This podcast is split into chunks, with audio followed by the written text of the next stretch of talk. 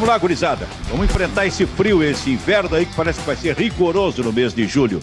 Na minha frente estou vendo Fernando Carvalho, estou vendo Júnior Baicá, estou vendo o aniversariante do dia, Kleber Grabalska. 60 e quantos, Kleber? Silvio, meu aniversário é num 7 de 7 de 77. É muito fácil, né, guardar essa Vamos data. Vamos lá, gurizada. Né? Então, 40 Vamos enfrentar esse 43, frio, esse né? inverno aí. Opa, eu, tô, eu, eu tava me ouvindo agora, hein? Agora foi, agora deu. Tá resolvido. É, agora que, deu.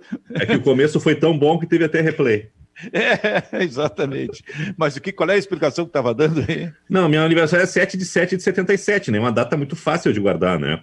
Uh, então são 43 anos. Tá somando, somando a data. Não, mas vem cá, 43 anos.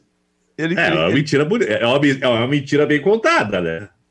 Tá, mas aí é o seguinte: 43, antes, há pouco tempo o Maicá falando aqui nos bastidores disse que era 53. E aí eu e o, e o Fernando Carvalho falamos o seguinte: eu falei, por exemplo, da minha parte, então eu não tenho 65. Se é só 53, que eu te conheço não, uns 40. Eu te conheço uns 40 mais ou menos. E o Fernando Carvalho também não tem 68, que ele falou ali. É que tem um detalhe, né? Uh, se for levar ao pé da letra, seriam 54 anos. Mas tem três meses desse ano que a gente perdeu. Né? Desde março que eu. Então não estou contando. Eu vou festejar o aniversário só lá em outubro. Parabéns, Guri. Obrigado, obrigado. Fala, Fernando. Parabéns, Kleber. Um grande abraço. Tudo de bom. E já que esse ano eu não vou contar, eu, não vou ficar nos meses, eu não vou contar o ano inteiro, porque eu não vou comemorar nada esse ano. O ano que vem eu volto a comemorar os 67 que eu tenho hoje. Permaneço, vou perder um ano no calendário. É. É, três meses é uma visão otimista a respeito do que está acontecendo, né? Mas é, é, um, é um ano que não deu certo, literalmente. Né? Ô, Maicá. Oi, Silvio. Comemorar, comemorar aniversário numa situação como essa, pandemia, olha isso. Por isso, nenhum de nós tinha passado. O Kleber está o Kleber tá vivendo uma experiência extraordinária. Eu tô, a minha curiosidade é saber se nós, né, Silvio, que somos de dezembro, vamos conseguir fazer um churrasco com a rapaziada toda. Porque já é julho. É, começou, essa conversa começou lá em março, né? Pós-carnaval, ah, vai melhorar, não sei o que, vai fechar, não vai. Nós já estamos em julho, é o quarto mês já, praticamente, de confinamento. Sei que tinha gente há mais tempo, mas são quatro meses já, né? Quatro meses em casa, é muita coisa. Cara, eu já estou achando, Fernando, que esse mês de julho e agosto, acho que não. Talvez ah. lá por setembro. As previsões, as previsões todas que, que, que é, nos davam o mês de julho como o início das atividades, né? daquilo que a gente discute diariamente, futebol, na, na minha atividade, que é futebol, já estou achando que é setembro, é setembro, né? Porque é, é, perdemos um mês de julho praticamente perdido. Aí agosto tem que ter prazo para começar. Começa em agosto, mas efetivamente a coisa vai ser em setembro. A CBF anuncia os campeonatos das séries, das quatro séries né, que nós temos, mais a Copa do Brasil, a partir de 8 de, de agosto, 9 de agosto dificilmente isso vai acontecer. Eu não vejo como, até porque, é, volto a repetir, uma coisa que tem sido dita muitas vezes e redita e dita novamente: é, o Brasil, país continental, é, nós temos uma política sanitária para cada estado. Cada governo tem essa orientação. Né? Então, nós vamos para a Bahia, tem uma, vamos para o Ceará, outra, né? vamos para Recife, uma terceira, Rio Grande do Sul, fechado. São Paulo agora eh, flexibilizando, Rio de Janeiro também flexibilizando, mas com riscos de uh, retorno de, de, de, de, aperto né, na, na, na questão do, do, povo na rua, de sair, de abertura de, de, lojas, de restaurantes, de empresas, enfim. A gente não tem uma definição clara. E o futebol ele vai trabalhar em cima disso, embora seja um segmento diferente, porque são atletas preparados, são atletas que não estão sujeitos a, a maiores riscos, né? E até a maioria dos atletas que, que uh, pegaram o vírus, eles não uh, são assintomáticos, né? São assintomáticos, mas mesmo assim tem regras mínimas que devem ser seguidas que inibem o início de qualquer competição. Uh, eu não sei, realmente não sei. A gente não tem uma posição definida, clara, correta, certa, né? Não tem, realmente não tem. Ô, Fernando, tu, tu estás imaginando setembro, então o Campeonato Gaúcho já era a não ser que seja, a não ser que seja disputado em meio a um brasileiro, né? Em meio a um brasileiro. Uh, eu acompanho muito o Campeonato Paranaense. O Campeonato Paranaense está chegando num ponto, está tá chegando num, num, aperto de datas que vai acabar terminando como está, né? Vai acabar terminando como está. E o Rio Grande do Sul, a tendência também é essa, né? Que vai acabar terminando como está, porque vai ser difícil encontrar, já que vamos jogar duas, três vezes por semana, né? No brasileiro. Onde é que, onde é que se seriam inseridas, seriam inseridas as datas do Campeonato Gaúcho, né? Realmente eu vejo muita dificuldade, eu não tenho uma ideia definitiva. É, Agora surge a Libertadores. Surge a Libertadores.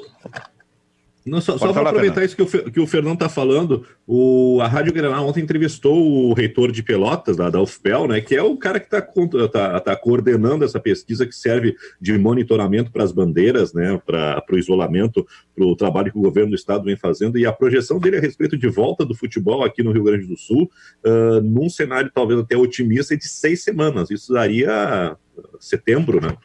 Então, essa ideia de começar o Campeonato Gaúcho no final de julho, como a dupla Grenal uh, gostaria e a federação ainda almeja, uh, dentro da, dessa visão da, de quem está por trás da, do monitoramento do governo, é impossível. Oh, tu ia completar, Fernando, sobre a Libertadores? Eu ia completar que agora essa notícia recente da Comebol, né, de que de repente a Libertadores, nos moldes da, da, da, da Champions League, vai se realizar numa sede só no Uruguai, de repente Maldonado, Punta del Este, Montevidéu, outras cidades ali que tem um estádio, né, já que, já que, já que no Uruguai a, maior, a quase totalidade dos clubes é da cidade, né, de Montevidéu. Então, uh, isso aí também seria, como é, como é que se faria, né? Vamos nos deslocar para lá, a dupla Grenal, mais os clubes né, de Rio São Paulo que participam da Libertadores, e aí seria no mínimo 30 dias para terminar a Libertadores, no mínimo 30 dias. Jogos quarto e domingo, joga quarto, quarto e domingo, tem que e aí, né? Aí saem do Campeonato Brasileiro e como, como serão como serão as datas utilizadas, como os outros clubes vão gerir essa relação, os outros clubes que não estão nessas competições. E tem também a Sul-Americana, vão para outra cidade, né? Vão para outra sede. É, é muita coisa, é realmente muita coisa. Eu não sei se, se essas conjecturas todas não estão causando mais confusão ainda na, é, na para então... as decisões, né? Não, e, ô Maiká, e para encaixar tudo isso num curto espaço de tempo, não tem como. Acho é. que vai realmente estourar no gauchão. É, Silvio, e, e a, data, a data limite para início do gauchão é 26 de julho, né? Estipulada pela federação. E a data de início do Brasileirão, 9 de agosto. É, vamos trabalhar com essas datas. Seriam 15 dias de intervalo entre o fim do estadual e o início do Brasileirão. É, é, perdão, fim do estadual não, para início do gauchão, né? Teria 15 dias para encerrar o gauchão e já emendar no Brasileirão. Tem preparação física e tática que tem que né, ser mais. Uh, tem que ser aprimorada, por enquanto os treinos estão bem mais leves do que o comum, apesar ontem, por exemplo, o Grêmio divulgou a notícia de que começou a intensificar os seus treinamentos, mas ainda assim é um treinamento com isolamento, né? É um treinamento diferenciado. Então, uh, são, a gente trabalha com cinco ou sete datas para encerrar o gauchão. Do dia, 26, do dia 26 ao dia 9, 15 dias, seria um jogo a cada dois dias, é inviável. Não tem como, né? Então, é, é, alguma coisa vai ter que ser feita. Eu, eu também já tô com, a, com o cutuco aí, com a, com a opinião de que o galchão realmente vai ser encerrado, não tem como.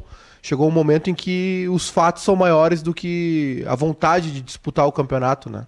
E como a CBF estipulou essa data e já está trabalhando com 9 de agosto para o Brasileirão em 26 de agosto, o início da Copa do Brasil, vai apertar tudo.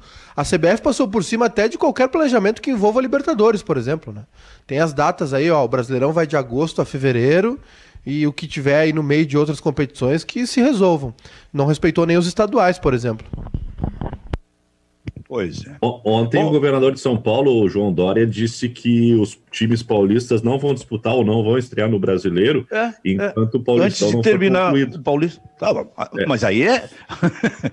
aí, é aí é ingerência demasiada, né? O, é, governador a... Dória agora quer estabelecer o calendário. É, mas essa ideia não tem chancela nem da Federação Paulista, que está fechada com a CBF, né? Tá todo mundo já se preparando, buscando liberação e flexibilização para treinar, porque sabe que o Brasileirão vai começar em, no, no, segundo final de semana de, de agosto, né? Só a CLD que vai começar mais adiante em setembro. Olha, bom, esse é o Bairrista FC, na parceria do Grupo Bairrista com a RDC TV. Tem uma notícia forte é, de ontem, é, dos últimos dias, mas que fortaleceu de ontem para cá, é sobre a possibilidade realmente do Jorge Jesus deixar o Flamengo para voltar para Portugal para treinar o Benfica é, na, hoje nas redes sociais, por manifestações de colegas jornalistas do Rio de Janeiro, por exemplo, eles já dão como certo isso. Ele termina o trabalho no Campeonato Carioca e volta para Portugal. Bem, a pergunta é a seguinte: a questão a ser colocada na mesa é a seguinte, até quero a, a primeira manifestação vindo do, do, do, Fernando Carvalho, porque o Fernando é um ex-dirigente de futebol que trabalha com estes bastidores, essas ideias. É, um time como o Flamengo, que está absolutamente ajustado dentro de campo. Este time perde muito com a saída do seu treinador, é, um treinador com estas características que, de certa forma, revolucionou o futebol do Flamengo assim nesses últimos tempos, ou nós temos, primeiro, solução tranquila em relação a isso, mas mais do que isso, nós temos algum técnico do Brasil com essa característica que, for, eh, que faça o Flamengo render do mesmo modo, Fernando Carvalho. Bom, eu antes de, de responder a pergunta, vou, uh, uh, vou, vou, opinar sobre a possibilidade. Né? Uh, acho que esse tamanho de treinador, esse naipe de treinador, dificilmente vai romper contrato. Dificilmente vai romper contrato. Essa é a primeira premissa. A segunda premissa é que voltar para o Benfica, na comparação atual com o Flamengo, seria um retrocesso para o, o Jorge Jesus, né? Porque ele ganha bem aqui tanto quanto ganha, ganharia lá. O Benfica é um clube que hoje passa por uma, uma, uma, uma certa desorganização, embora tenha mantido a sua, a sua gestão, que há muitos anos é a mesma, é a mesma, o presidente é o mesmo.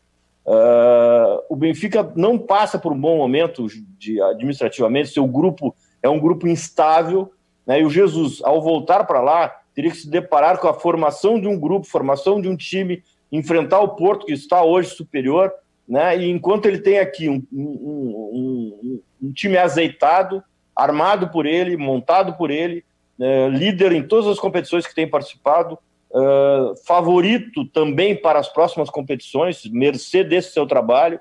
Uh, enfim, eu acho que o Jorge Jesus dificilmente vai romper esse contrato tem multa, até o final do ano tem multa, depois não terá multa. É, eu acho que ele romperia um contrato desde que ele tivesse um, um, uma ascensão muito grande. Barcelona, Real Madrid, algum clube da Inglaterra, algum clube da Alemanha, que sempre foi o sonho do Jesus. O Jesus uh, sempre trabalhou nos, nos grandes clubes portugueses, mas não chegou a trabalhar fora de Portugal. E essa é uma ambição que ele tem, essa é, uma, é um desejo muito antigo que ele tem. Simplesmente voltar para o Benfica, acho que ele não vai cometer esse tipo de ação, esse tipo de atitude. Ponto nova linha. Quanto à tua pergunta, evidentemente que o Flamengo terá dificuldade nesse momento né, devido a, a, essa engrenagem montada pelo Jesus, a essa liderança que ele tem em relação ao seu grupo, a, a aceitação que o grupo tem em relação às exigências do Jesus. O Jesus deve ser um treinador de muito difícil convivência, pela cobrança, pela imposição permanente que ele tem, pela, pelo personalista que ele é mas ele está conseguindo, por hora, tirar o máximo do seu grupo, o máximo dos seus jogadores. Então o Flamengo terá dificuldade né, de colocar um treinador, principalmente um treinador brasileiro, com estrelas vindas de fora, né, a, a, que submetem ao mando de, que, de quem tem um cartel superior ao deles, que talvez no Brasil hoje, com exceção do Tite, uh, com exceção do Mano, o Mano não tem o perfil uh, tático que o Flamengo reclama hoje. Mano, eu acho o Mano um excepcional treinador, só que ele não tem o perfil tático que o, que o time do Flamengo desempenha. Então, não sei se o Mano poderia se encaixar, embora esteja livre. Filipão também não tem esse perfil tático. Então, o perfil tático do treinador a ser escolhido para uma eventual saída do Jesus teria que ser uh, uma, uma espécie de sucessor do Jesus. Né? E no Brasil, hoje, quem é que pratica esse tipo de futebol? É, nós não vemos aí um, um, treinador que tenha esse tipo de, de ideia, de, de conceito de, de futebol. Maicá, o que, que tu pensa, Maicá? Eu estava até fazendo uma pesquisa aqui, Silvio. É, tem uma declaração de hoje do Bruno Henrique, jogador do Flamengo, dizendo que, durante a coletiva, né, dizendo que é uma decisão particular do Jorge Jesus, é, os jogadores querem que ele fique, mas chega uma hora que é, o, o profissional tem que saber o que é melhor para ele, para a família dele, né, que mudar de emprego é uma coisa normal na vida das pessoas. Esse tipo de declaração é quando tem alguma coisa, né? Ele, ele, o Bruno Henrique disse que o Jorge Jesus não comentou nada com os jogadores sobre o interesse do Benfica. Mas, é, enfim, esse tipo de declaração deixa bem claro que os jogadores, né, chegou nos jogadores a informação de que ele possa sair. Na semana passada eu trouxe aqui um, uma informação de que o Jorge Jesus teria sido sondado pelo Barcelona. O Barcelona provavelmente vai mudar de técnico, né? O Kik Setien lá que veio do Betis, ex-Betis, né? Tava sem clube. Não se adaptou, tá um, o, o, Barcelona deixou escapar aí um título onde ele tinha liderança, né? Apesar de, de, ser uma disputa bem acirrada na tabela, ele acabou perdendo a liderança e o, o Real Madrid inclusive abriu né, uma vantagem larga aí na, na, reta final do espanhol. Então, provavelmente o Barcelona vai trocar de técnico. E tem uma matéria do Mundo Deportivo, que eu estava lendo agora, que numa, numa eleição anterior o Jorge Jesus já teve um acerto com um dos candidatos à eleição que acabou perdendo. Ou seja, o nome do Jorge Jesus é falado no Barcelona também. Então, né, os rivais que se apresentam ao Flamengo é, são grandes. Por outro lado, de, eh, a mesma matéria do Mundo Deportivo cita que o Jorge Jesus está muito adaptado ao, ao, Brasil e que ele alimenta um sonho de ser o primeiro técnico da seleção brasileira estrangeiro, apesar né, de toda a, a, a herança aí portuguesa no Brasil e o idioma, enfim. O Jorge Jesus alimenta esse sonho, meio que um pouco distante, de ser o técnico da seleção brasileira em algum momento, primeiro técnico estrangeiro. Só que isso está, ao, nosso ver aqui, está longe de acontecer, né? O Tite está consolidado aí para mais uma, uma campanha até 2022. Claro, começam as eliminatórias, tudo pode mudar. Então o Flamengo tem adversários fortes aí. Pela fala do Bruno Henrique, Silvio, eu acho que tem alguma coisa aí realmente. Né? E tem também a questão do Benfica mexer com o coração do Jorge Jesus. Eles já tiveram os arranca-rabo deles também já no passado. 2015 teve um, um processo lá. O Benfica foi à justiça quando o Jorge Jesus foi para o esporte, enfim é uma. É, como todo caso de amor, né? Tem suas rusgas também. Mas, se os jogadores, como citou o Bruno Henrique, falaram, ó, cada um sabe de si, a gente quer que ele fique, esse tipo de declaração é quando tem alguma coisa realmente. Kleber.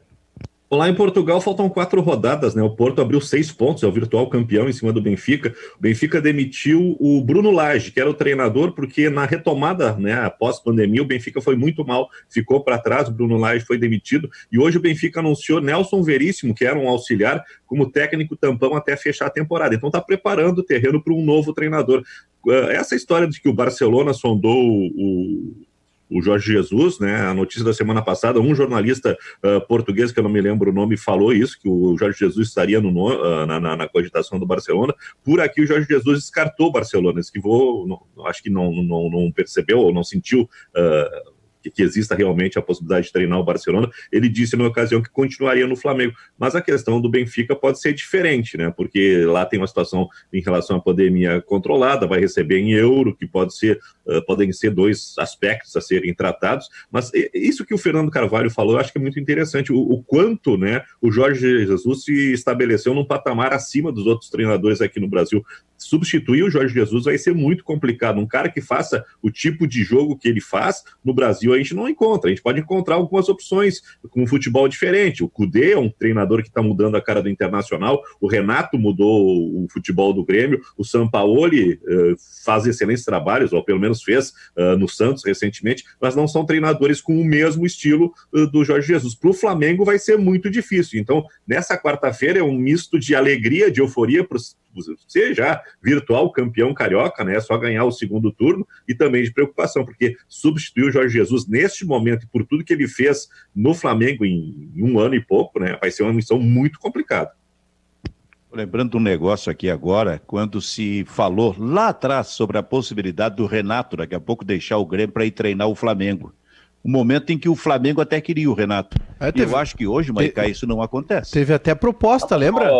Na final do Galchão, Fala, Fernando. É, eu, acho, mas... eu acho que sobra pro Grêmio aí. Eu acho que vai sobrar pro Grêmio. Mas tu tá achando, Fernando, que daqui a pouco, se num caso desse, o Flamengo viria no Renato? Eu acho que houve, a vez passada houve um, houve um contato bem, bem próximo, né? Bem próximo.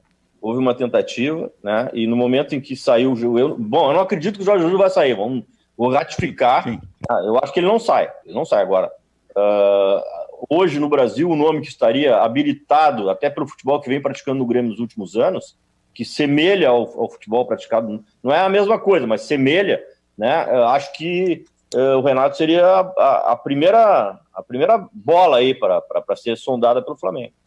O que, que tu ia dizer, Maicá? É que o, vocês lembram no, no Galchão do ano passado, o Renato teve um dia do Fico, né? Que foi a final lá em Pelotas contra o Chavante. O Renato acabou fazendo um mistério também.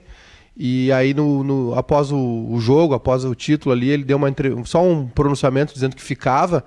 Mas daquela vez o Flamengo realmente foi, veio muito forte, né? Balançou, inclusive. E aí o Renato ficou em dúvida, negociou e tal. E, mas eu acho que as circunstâncias mudaram, assim, eu não sei. É, também não sei se o Flamengo não, como como está muito forte financeiramente, não iria para o mercado de novo para o exterior, né, em busca de um técnico.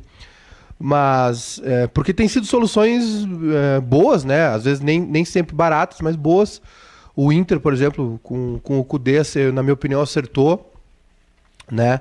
Uh, trouxe um cara extremamente é, criativo na questão tática e, e, que mudou a cara do Inter. Tava precisando dar uma, uma renovada dentro de campo, né? E o Flamengo também acertou na mosca, né? Deu um, montou um super time que não, não tava indo bem com o Abel. Trouxe um cara com, com ideias, que entendeu bem o grupo, um cara né, moderno, taticamente.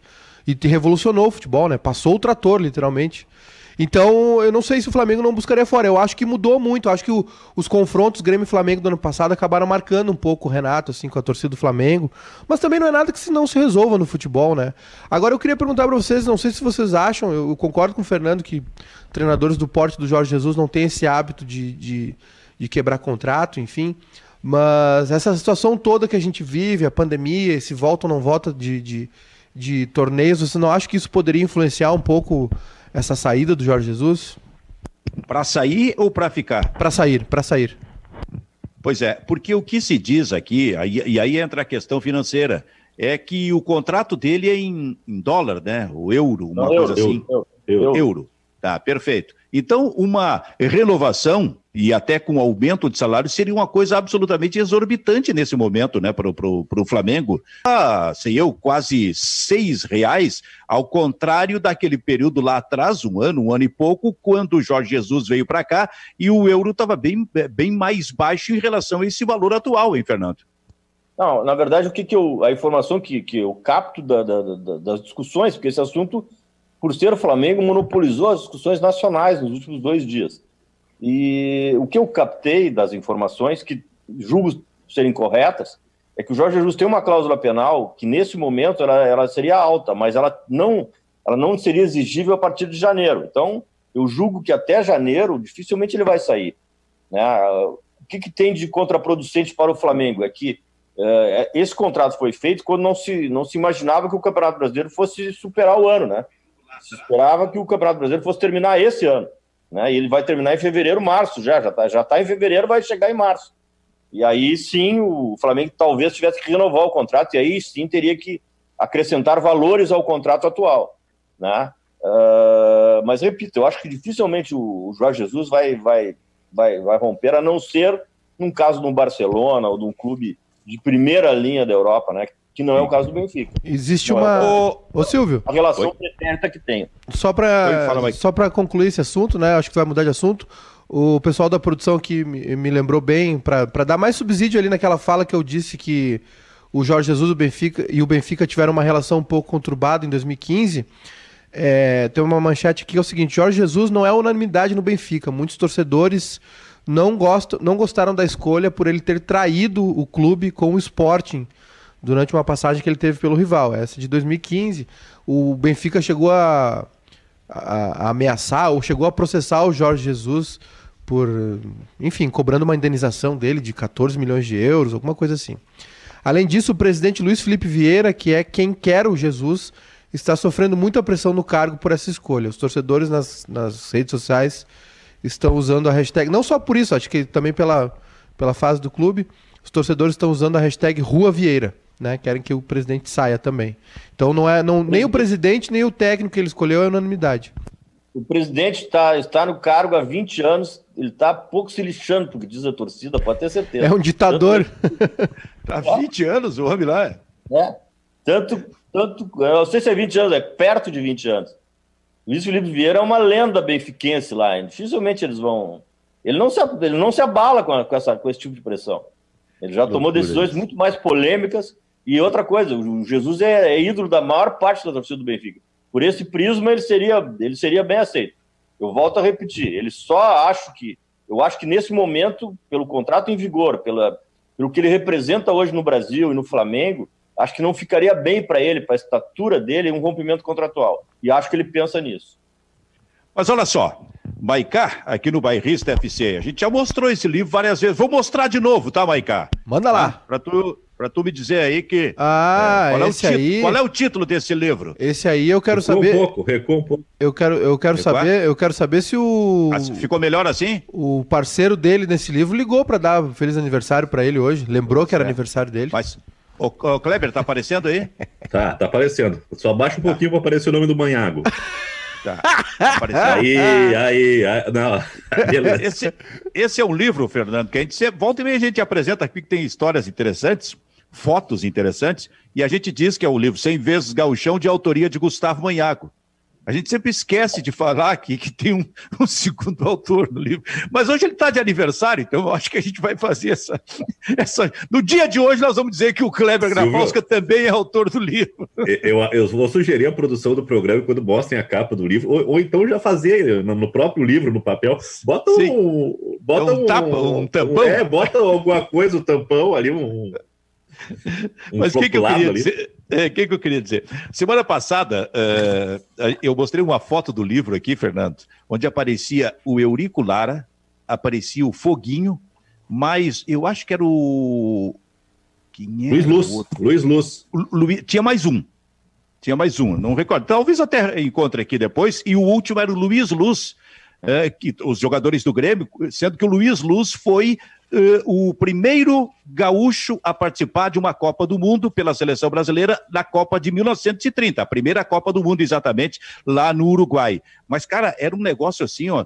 eh, impressionante, né? Porque o Lara virou lenda e tinha o Foguinho também, o Oswaldo Rola, eu não sei se o Fernando chegou a conviver com o Foguinho quando ele treinou o Internacional lá em 1968. Foi a primeira vez que eu entrei Era muito novinho na época, né? Ô, Benfica, foi a primeira vez que eu entrei no vestiário do Inter. É Ah, mesmo, cara. Primeira vez. Eu, eu fui na posse do Oswaldo Rola, presidente José Alessandro Isaac, pai do Pedro Paulo e do Luiz Fernando. Que idade tu tinhas, Fernando, nessa época? Eu, eu, eu- em 68, isso aí foi em 68. 68. Eu É. tinha 15 anos. Tinha 15, anos. anos. Então tu E- visse e- a apresentação do Eu Foguinho. vi a apresentação do Oswaldo Rola. Foi a primeira vez que eu entrei num vestiário. Foi a primeira vez que eu entrei num vestiário. O vice-futebol era o, era o Gilberto, Gilberto e Marcelo Medeiros, eram os, os dirigentes Uhum. de futebol. Né, e o José Alessandro Isaac era o, era o presidente. E ele, ah, ele saudou, né, saudou a contratação do, do Foguinho, porque o Foguinho realmente era uma lenda né, do Rio Grande do Sul e lenda gremista. E era conselheiro do Grêmio. E essa foi a grande contradição da contratação do Foguinho. né. É, e o Foguinho começou, a, a- ao contrário do que ele sempre demonstrou na sua vida, essa relação com o Grêmio, eu, eu não, assim, não tinha nem idade para ter essa intuição, mas intuí hoje, depois de algum tempo, que ele era, ele, que ele se demonstrou inseguro, se demonstrou inseguro ao longo da sua, né, da, da sua trajetória como treinador do Inter. E eu até lembro de um jogo nos Eucaliptos, que talvez tu lembre, eu não sei se o Kleber nessa época tinha, ah, tinha se não era muito jovem, né, e, eh, 68, que ele terminou o primeiro tempo, um jogo com o Pelotas estava 0 a 0 e ele deu uma entrevista dizendo que, que ele tinha uma, uma, uma alteração estrutural para fazer e que ele faria, mas ele, ele teria que consultar a diretoria para fazer aquela alteração estrutural. E nesse jogo ele colocou, ele fez três zagueiros pela primeira vez. Ele passou o Sadi para jogar pelo lado como um zagueiro direito, Nitota sobrando no meio e acho que era o Lua o, ou o Pontes, Luiz o. Viviano Pontes pelo lado esquerdo. Viviano Pontes pelo lado esquerdo. Ah, Lembro como se fosse hoje essa entrevista dele. E o Inter acabou não ganhando, acabou terminando empatado esse jogo. O Kleber pode até pesquisar. Um jogo com Pelotas em 68, nos Eucaliptos, onde ele fez uma alteração completa no time e pediu licença para a diretoria, ou seja, na- fugindo da sua, da sua raiz, né? fugindo da sua característica. Olha, Ah, só- mas só- lembro só pra- direitinho, direitinho só pra- daquela época. Só para colocar as coisas nos seus devidos lugares. O, viu, seu Kleber? Não fui eu. Sim. É o Fernando que tá achando que tu, tá, tu é gato com 53, porque Não, não tinha não, é, nascido tá- ainda. e tá aí o Fernando precoce, falou, né? não sei se o Kleber lembra desse, desse episódio. Eu homem- precoce. O homem é contra ti. Mas, Não, não é nada. Mas olha só, e, e, a passagem do Foguinho foi uma coisa que realmente chamou a atenção, porque aí veio o famoso Grenal, né? O Grenal de, de 4 a 0 para o Grêmio. Quer dizer, é, imagina um técnico que, cuja identificação era enorme com o Grêmio, além de ser conselheiro, vai treinar o Internacional e daqui a pouco o Fernando vem num Grenal e toma 4 a 0 Não, e lembro nesse jogo, Benfica, que na véspera do Grenal teve um jogo com o Gaúcho de Passo Fundo nos Eucaliptos. Nós ganhamos por 3 a 1 que aquele Otton Valentim fez um gol. Eu me lembro que, de, que ele fez um Otton Valentim, que era do Botafogo emprestado. Sim. O Gainete tomou um gol de longe. Né? Um, um, gol, um, gol no, um jogo noturno que ele tomou um gol de longe. E, o, e o, e o Foguinho uh, ficou ruminando uma decisão de tirar o Gainete do time até a hora do Grenal. E aí colocou o Schneider, que era muito jovem. O Schneider estreou no Inter num Grenal, tomou quatro. Te lembra disso? Lembro Isso disso. foi um problema, né? Foi um grande problema é. para a sequência do seu rola no Internacional. Ô, Silvio, o, o, Gustavo Manhago, no livro dele, escreveu o seguinte, ó. Uh, para tentar evitar que o tradicional rival chegasse ao inédito hepta, o, Grêmio, o Inter não teve vergonha alguma em recorrer a uma das, um dos maiores ídolos gremistas. Assim, em janeiro de 68, Oswaldo Rola, o Foguinho, era anunciado como técnico. Dizendo-se um soldado a serviço da causa colorada, o treinador conseguiu fazer uma campanha equilibrada no octogonal, mas duas derrotas foram decisivas. No primeiro turno, o Inter perdeu nos Eucaliptos para o Cruzeiro por 2 a 1 e o gol da vitória foi marcado pelo ídolo gremista Ayrton Pavilhão. E no retorno, no segundo Grenal, o Grêmio de Sérgio Moacir, que estava de volta ao Olímpico, foi arrasador. Venceu por 4 a 0 com dois gols de Alcindo, um de Joãozinho e um de Volmir. Pois é, todo o ataque acabou marcando. Júnior Maicato, o que já tinha nascido nessa época, não? Não sei nem do que vocês estão falando. Só reconheci Lara, Foguinho, o pai do Medeiros, algumas coisas Cara, assim. o Foguinho, mas o Foguinho foi realmente uma das personalidades da história foi, do futebol. Daqui a pouco vou, vou, falar de outra aqui. Daqui eu, a pouco. eu acho uma até... das personalidades da história do futebol. Silvio, gaúcho. esse canal que eu tô fazendo sobre, as, é. sobre o Grêmio, né? Tem notícias, enfim. Até quero convidar todo mundo de novo a se inscrever no canal aí, Fala Maiká. Mas é, eu já estou preparando uma série de vídeos aí sobre a história do Grêmio, né? Porque, é claro, eu sei que tem muita gente que já documentou. O, o, o Peninha fez alguns livros, está fazendo uma série aí com, com o próprio Lara. Grêmio, né? Sobre o Lara nas redes sociais. Muito legal a ideia. Mas a ideia também, a minha ideia é documentar isso também, contar essa história, fazer uma pesquisa, né? contar uh, jogos históricos, personagens históricos. Também quero falar de grandes perebas, que é uma coisa curiosa, né? Os caras ruins que passaram pelo Grêmio. É, jogos que deram tudo errado, porque nem, nem só de vitórias é, é, a vida, né? Mas também recuperar esses personagens aí, person personagens que são, são esquecidos, assim, ou pelo menos documentar isso de uma maneira diferente, né? Contar de novo a história do Lara com, em vídeo, com tentar recuperar imagens do Foguinho também. Eu acho que, eu acho que a história do Foguinho é pouco perfeito. contada pro, pro gremista, sabe? Eu acho ele, ele tem um perfeito, papel maior perfeito. na história e, do Grêmio. E, e, e, daqui a pouco com a tua linguagem, né? A linguagem é, atual que, é. É, é. é, que, que chame a atenção dos mais jovens, por exemplo. Porque, porque são histórias que com, com o tempo vão ficando escondidas. É. por exemplo, Kleber, por exemplo, Kleber, essa aqui, agora, no teu livro aqui, vou ver se eu, eu largo o microfone um pouquinho, você só me diz se eu tenho que aproximar ou não. Como é que é? Tá bem, tá bem. Baixa um pouquinho só. Eté. Não, no, no lado aqui. Não, aqui, ó. Onde, onde aparece o gol inclinado. Carlitos, Carlitos. Isso aqui, ó. Esse é mais um personagem histórico do futebol gaúcho. Carlitos, ponteiro esquerdo no grande rolo compressor, o Kleber, o maior goleador da história dos Grenais, e que fez esse gol, inclusive, que eu mostrei na foto aqui, que foi o, o gol inclinado, né? O gol inclinado foi num Grenal, né? Não, gol plano inclinado. Foi na é. montanha, acho que foi contra o Cruzeiro. Contra o Cruzeiro? Que ah, ele, ele, ele, se, a bola passou. Essa eu não vivi, né, Benfica? Só meu pai não, é que me contou. Não, é verdade, mas a ideia é aquela: a bola tava, veio por trás dele, um cruzamento, e ele se jogou, jogou o corpo para trás, ficou num plano inclinado para poder cabecear e fazer esse gol. Mas ele foi, Kleber, o maior goleador da história dos Grenais. É, e um dos grandes nomes da história do Internacional. Quando se faz seleção de todos os tempos, né? O Carlitos ele rivaliza aí com o Valdomiro, com, com o Tesourinha, como os, os grandes jogadores, né? E um, e um extrema goleador, né? Um, um, sem dúvida nenhuma. E, e, e, tem também esse detalhe, né? Se o especialista em Grenal, né? É o, era o cara que se eu olhar o desempenho dele em Grenais, é, são números assombrosos, né? De, de vitórias, vitórias, títulos e gols.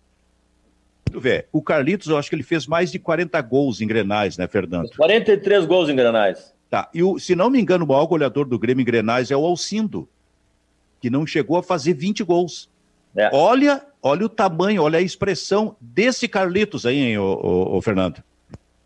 Sem dúvida, né? Esse foi uma lenda, né? Eu, eu, eu, eu eh, cresci ouvindo falar em Tesourinha, uh, Tesourinha, Carlitos, Motorzinho, Motorzinho, Rui, uh, Jerônimo, mais adiante, Canhotinho, Luizinho, é, que eram o primeiro e o segundo rolo, né?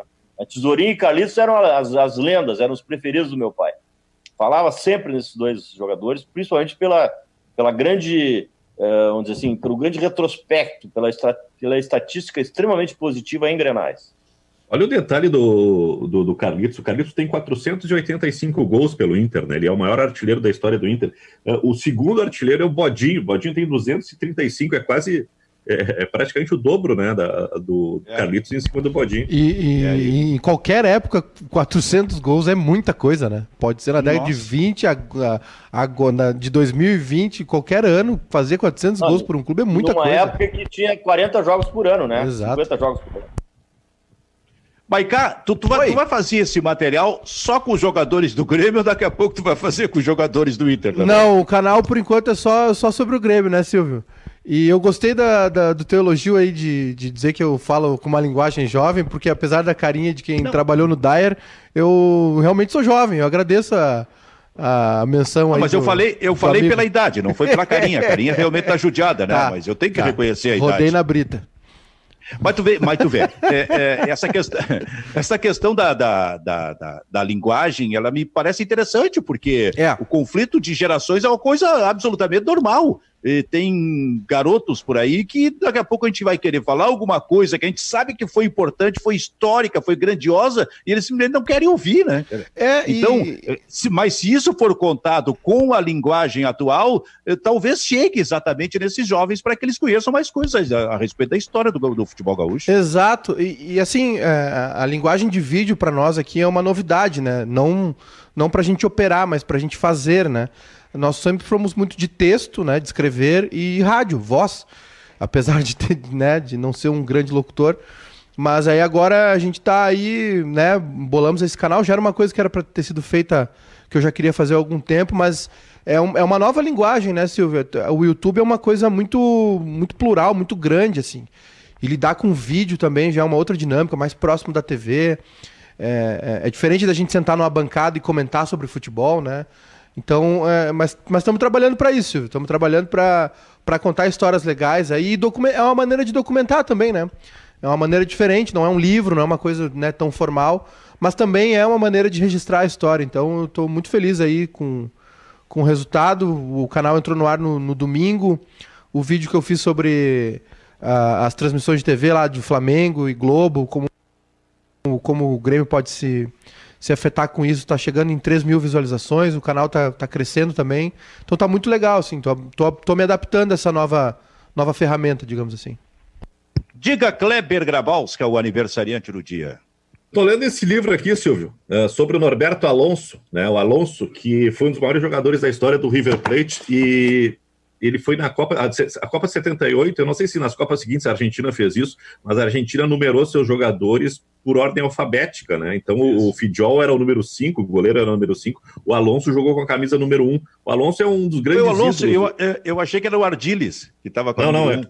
O Ardiles era o 2, o Alonso era um, o Ardiles é. era o 2. O, o Alonso é um nome histórico do, do River Plate. E, e, nessa semana tem dois aspectos desse livro aqui que eu acho interessante. Um até mata uma curiosidade do Fernando Carvalho, que ele estava falando sobre o Francesco de centroavante, né? Ele disse: não, o Francesco, quando jogou no, no River Plate, tinha o Salas e tinha um outro centroavante, então ele jogava, jogava um pouquinho mais atrás. E aí tem uma passagem interessante aqui que o River Plate faz uma troca de técnico. O Luiz Cubija era o treinador e não deu certo, mandaram adiante, e aí assumiu o Pederneiras como, como treinador. E nesse momento está o Alonso e está o Francesco no time. O Francesco está numa fase muito ruim, não consegue encaixar no River Plate. O Pederneiras que assume, ele muda o posicionamento do time, recua o Alonso e avança o Francesco. Então o Francesco ele jogou nessa, nesse período período do, do, River Plate, acho que de 83 a 86, que ele jogou pelo, pelo River Plate, como o, o, o homem mais avançado. Então jogou realmente como, como centroavante no, no River Plate. E, e o, o Alonso ele fala sobre o histórico, a trajetória dele dentro do River Plate. Ele disse que eh, ele foi um grande ídolo, foi o comandante da Libertadores de 86, do título mundial de 86. E ele fala dessa, dessa gana que esse time tinha, que eram jogadores criados dentro do River Plate, que perder por 2 a 0 não era problema nenhum, porque o time ia lá e buscava. E, e olha o sinal de respeito e o elogio que ele faz. Teve um, ele diz assim: um, teve um certo jogo, acho que Mar del Plata pode ser um amistoso contra o Internacional, algo assim. Uh, perdíamos de 3 a 0 do Inter do Falcão, fomos lá e buscamos um 3 a 3 né? Uma deferência à qualidade do, do futebol do Falcão no livro do, do Alonso. Lembra disso, Fernando? Lembro, lembro que quem, fez, quem foi muito bem nesse torneio foi o Jair e o, e o Cláudio Duarte, acho que era o Cláudio Duarte, nosso técnico. Que ano foi, que, que, ano, que ano foi, Kleber? Eu acho que é 78, eu acho. Então foi o Cláudio Duarte, técnico, eu me lembro direitinho, eu me lembro direitinho. Já já foi muito bem, foi muito elogiado. E o Alonso era um meia canhoto, o Alonso era um meia canhoto é, que não era muito combativo, e a crítica que os argentinos faziam a ele era exatamente isso. Ele era um jogador que jogava muito com a bola e sem a bola não competia muito, mas tinha uma qualidade ímpar. E depois que ele saiu do, depois que ele saiu do, do, do River, ele foi jogar no Vélez. Ele jogou no Vélez há algum tempo e também foi ídolo no Vélez. E depois voltou para o River. Né? O Kleber, o é, Kleber e... chegou, o Kleber chegou a falar no técnico que o River foi buscar o Pederneiras e, e na hora eu fiz uma confusão, mas agora eu estou me dando conta que eu pensei o Pederneiras que foi o técnico do Grande Estudiantes de La Plata, mas não, foi o Oswaldo Zubeldia. Eu estou falando do Estudiantes de La Plata no fim dos anos 60, que se não me engano chegou a ser tricampeão na sequência da Libertadores da América que era um time absolutamente extraordinário, que tinha o Verón, pai do Verón, que já se aposentou. La Bruja? Jogou em Porto Alegre. Jogou em Porto Alegre em 69, tomou 3 a 0 no Beira Rio. Não sei se tu te lembra disso, Pedro. Lembro, mas isso não, isso não retira a minha ideia de que era um baita time. Não, não estou querendo retirar, não estou querendo retirar. Apenas... Era, ou não, era ou não era um grande time o Estudiantes? Não, time. Foi o melhor time da América três anos seguidos. É, e o Verão, La Bruja, Verão era ponto esquerda. É. O, o Bilardo não jogava nesse time? Eu acho que jogava, jogava o Bilardo de zagueiro. O Bilardo era zagueiro, jogava nesse time. Jogava eu, preciso time. De, eu preciso de alguém mais velho, Kleber, para lembrar disso aí, porque eu te confesso que eu era muito novinho na época, eu não, não lembro. O Silvio chegou a mostrar o Inter. Mas eu acho que já está respondido, né? Eu provoquei, ele não veio, mas acho que já está respondido, que ele era zagueiro. o... Chegasse a mostrar para o Fernando o Inter de 72 do Valmir, não? Sim, passei para ele, ele postou, ah, tá. rapaz. Fez uma referência a ti. Ele usa o. Como é que ele usa os, tá, os tá arquivos implacáveis de Kleber Grabowska? Eu, por coincidência, esse dia estava passeando aí num, do, num dos. Do, no, no, Instagram e achei essa foto. É justamente o jogo do, do Volmir contra o, contra o Flamengo, Flamengo no Maracanã. Né? Flamengo no Maracanã. Tá Silvio! Foi 1972. Diga, Júnior Maicá. Fiz a pesquisa aqui, o, o Bilardo foi campeão junto com o pai, com o Verón pai, né? Da Libertadores. É, de 68. Jogaram juntos. Só que pela, pela escalação que colocaram aqui, o Bilardo tá no meio. Dá a escalação aí pra gente aí. É, Polete, Espadaro, Malbernat, Rodolfo Fuseneco, é, Pachamé, Madeiro, Ribaldo, Carlos Bilardo, Marcos Conilharo, Eduardo Flores e o Juan Ramon Verón. Lembro muito do Pachamé. Pachamé também era muito bom jogador. Do Conigliaro. E qual é, o, qual é a zaga que tu colocaste aí? É, Espadaro, Malbernat, Fuseneco e. Pachamé. Malbernat, também lembro nesse, nesse time aí. É, ganhou do Palmeiras do Ademir da Guia. Time, é.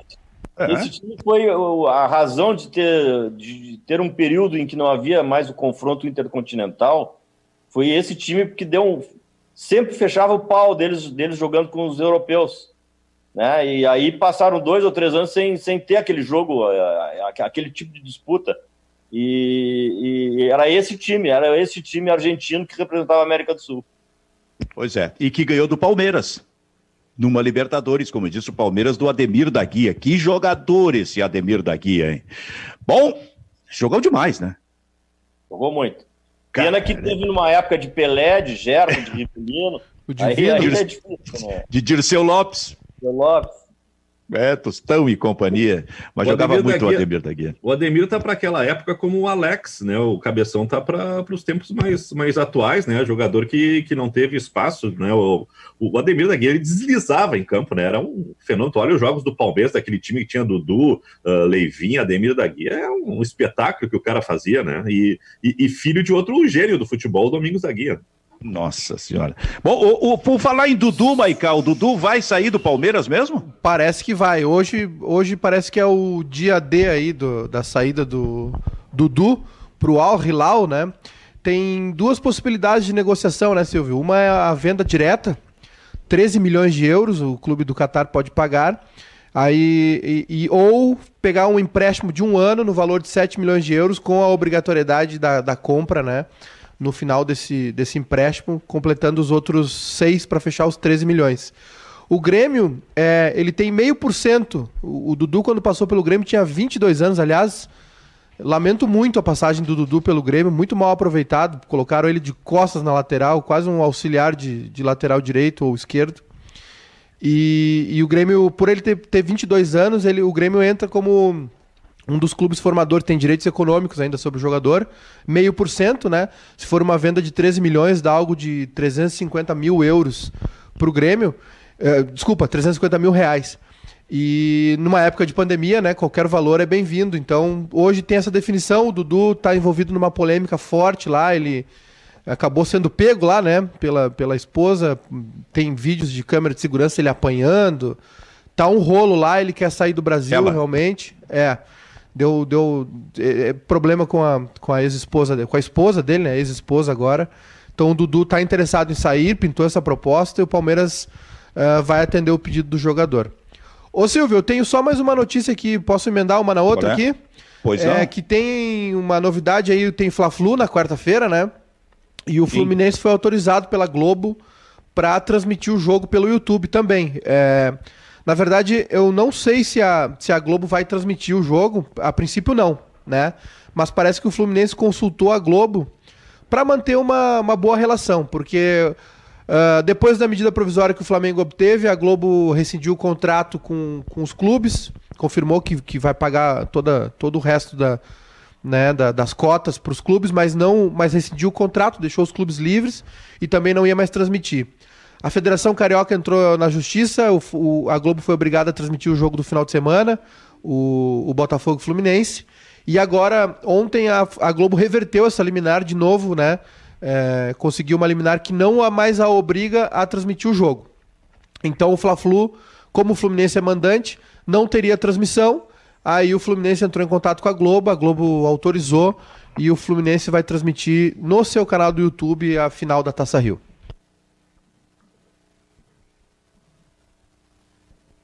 Tá fechado o teu microfone, Silvio? Queria que. Ué?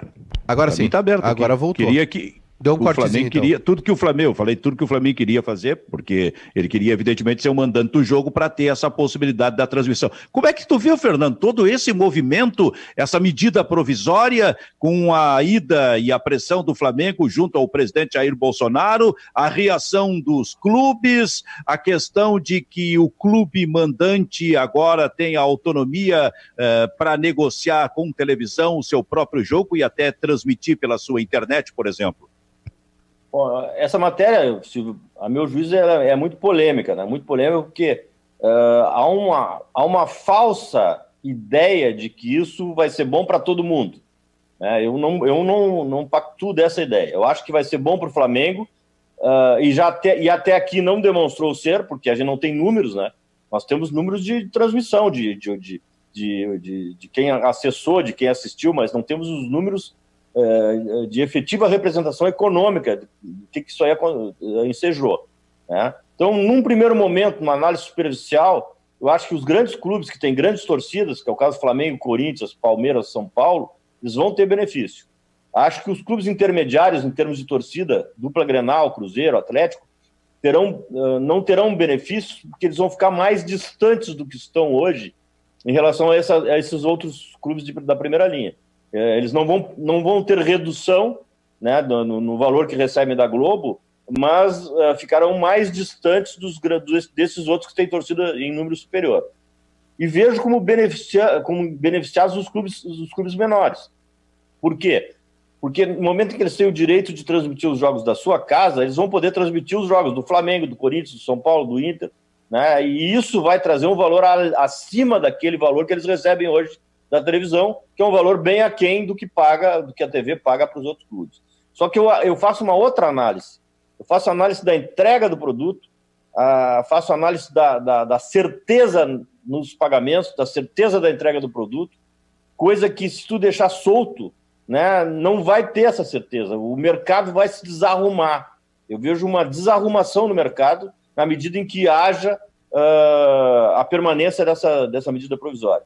Então, eu acho que a, a, medida é polêmica, eu não tenho uma posição final, eu quero, eu quero ver mais, eu quero ver dados, né, são, são, é, um, é um tema que uh, as pessoas não conhecem muito bem para dar opinião, então, só o fato do Flamengo ter ter sido visto por 2 milhões de pessoas ocasionou o quê? Ensejou o quê? Né? Ao passo que a Globo, né, é, mesmo sendo uma, uma empresa que, que, que, praticamente detinha todo o poder em relação aos, aos, aos, aos, campeonatos, ela, ela, ela paga em dia, ela tem, o, ela tem a melhor produção, ela, ela cumpre os seus compromissos, ela dá uma regularidade para o mercado, ela dá uma certeza de que os contratos serão cumpridos. É, no momento em que tu eh, eu faço uma comparação, faço uma comparação. Eh, quem quer se estabelecer eh, autonomamente, um advogado, ou quem quer se tornar um juiz, ou quem quer se tornar um funcionário público, fazendo concurso, vai ganhar um valor certo, mas é um valor que ele pode contar, que ele pode, que ele sabe que vem no final do mês. Ao passo que o profissional liberal, da mesma maneira, ele tem a instabilidade da profissão. Então, os clubes de futebol que, que estiverem uh, cobertos pela Globo, eles vão ter a certeza de que vão receber, o mercado vai estar regular, regular regulamentado. Se tu sair né, buscando uma parceria, vendendo cada jogo, vendendo patrocínio, tendo uma produção que não é adequada, né, talvez ele não tenha a estabilidade necessária para implementar um projeto certo, correto e adequado na, na sua gestão. São muitas, muitas, muitas, muitas questões, a meu juízo, é, são muitas variáveis que têm que ser analisadas, e eu acho que de, de uma forma objetiva, não dá para dizer que foi boa a medida provisória.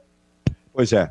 O Kleber, o, o, Fernando falou num detalhe eh, em relação aos clubes pequenos que podem sair jogando, porque, aliás, podem sair ganhando, porque daqui a pouco eles vão sediar, eles são mandantes de um jogo contra o Flamengo, contra o Corinthians, eles podem vender isso bem para a televisão.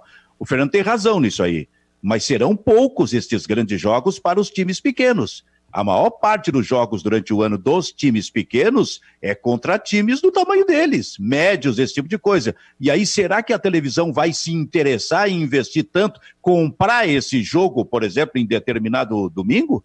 É um contrato fixo que dá estabilidade para os pequenos, né? Agora tu vai sair nessa, cada, cada temporada vai ser uma transmissão. É mais ou menos como buscar um patrocinador, né, Silvio?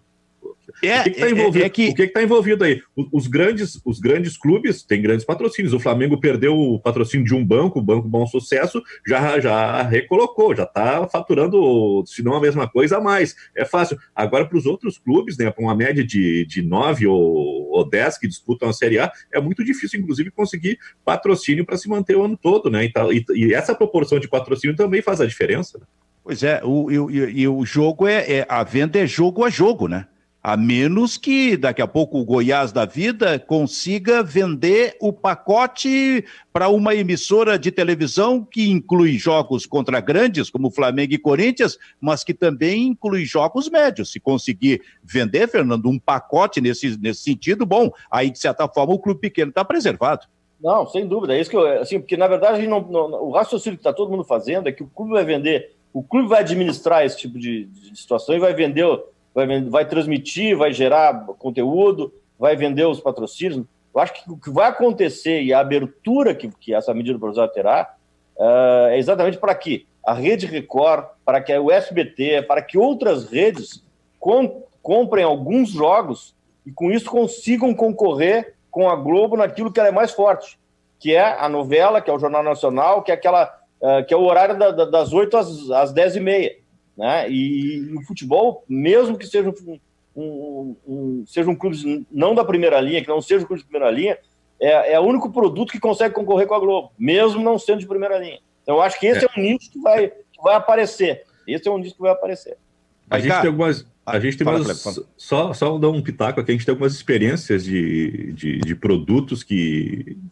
A própria Turner, né, tentando competir com a Globo, nessa questão da, da estabilidade, da regularidade, a Turner está pensando romper contrato né, e está desistindo do campeonato. Eu estava acompanhando aí uma notícia da, da chegada da ESPN, que agora, uh, na, nessa, nessa compra da Fox, né, tá, tá, tá, juntando, e o pessoal da Disney, que, que é responsável pela ESPN, está apavorado com a dívida que a, que a Fox tem. Né? Ela se lançou no mercado comprando todos as grandes atrações do futebol internacional, Libertadores, e não conseguiu dar conta, né? não conseguiu captar, em termos de publicidade, dinheiro suficiente para manter as contas. Então a Fox eh, chega na, na, na, na vida da Disney com uma, uma dívida monstruosa. E esse é um outro problema, né? A Globo é uma, é uma, uma, uma parceira tranquila para o futebol, as outras, por enquanto, não estão demonstrando esse mesmo desempenho. Fala sobre é. isso tudo, Maicá. É, Silvio, infelizmente é a última volta do ponteiro. Tem muito assunto, né? A gente, nós estamos falando sobre isso direto. É, eu concordo também com o Fernando e, e, e eu acho que do, da maneira eu acho que precisa ser, a gente precisa sempre discutir a melhoria do futebol. É, eu, eu acho que as verbas são mal distribuídas. Essa história de, de distribuir cotas para os jogos é, que tem exibição em TV aberta, por exemplo, acho muito subjetiva. É, é, a questão dos contratos, por exemplo, Brasileirão tem, uma, tem contrato TV aberta, fechada, pay-per-view e streaming, né? Então, é, como, é que, como é que a MP se aplica a isso? Também se ela vai virar lei.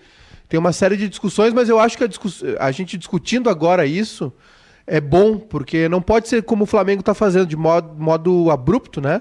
Que pegou e, e foi para um, uma plataforma que não segurou a onda.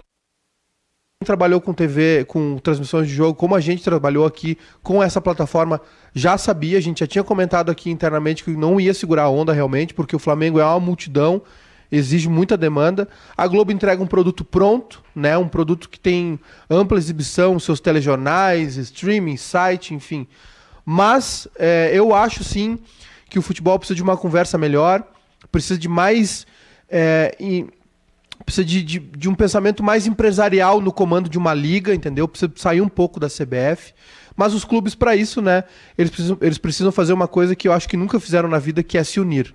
Então é cada vez mais distante, e aí o Flamengo Não, tomou fizeram, conta, né? fizeram, né? Fizeram, Maicá, fizeram em determinado momento, durante 20 anos, no Clube dos 13. É, o Clube dos 13. E aí, aí, falando em relação à Globo, quem implodiu o Clube dos 13 foi a Globo, ao, ao ao assinar um contrato direto com o Flamengo, uh, direto com o Corinthians, e aí passou a fazer contratos individuais. Então, tudo que a Globo está reclamando agora, ela deu causa lá atrás. Então, isso a gente não pode perder de vista também.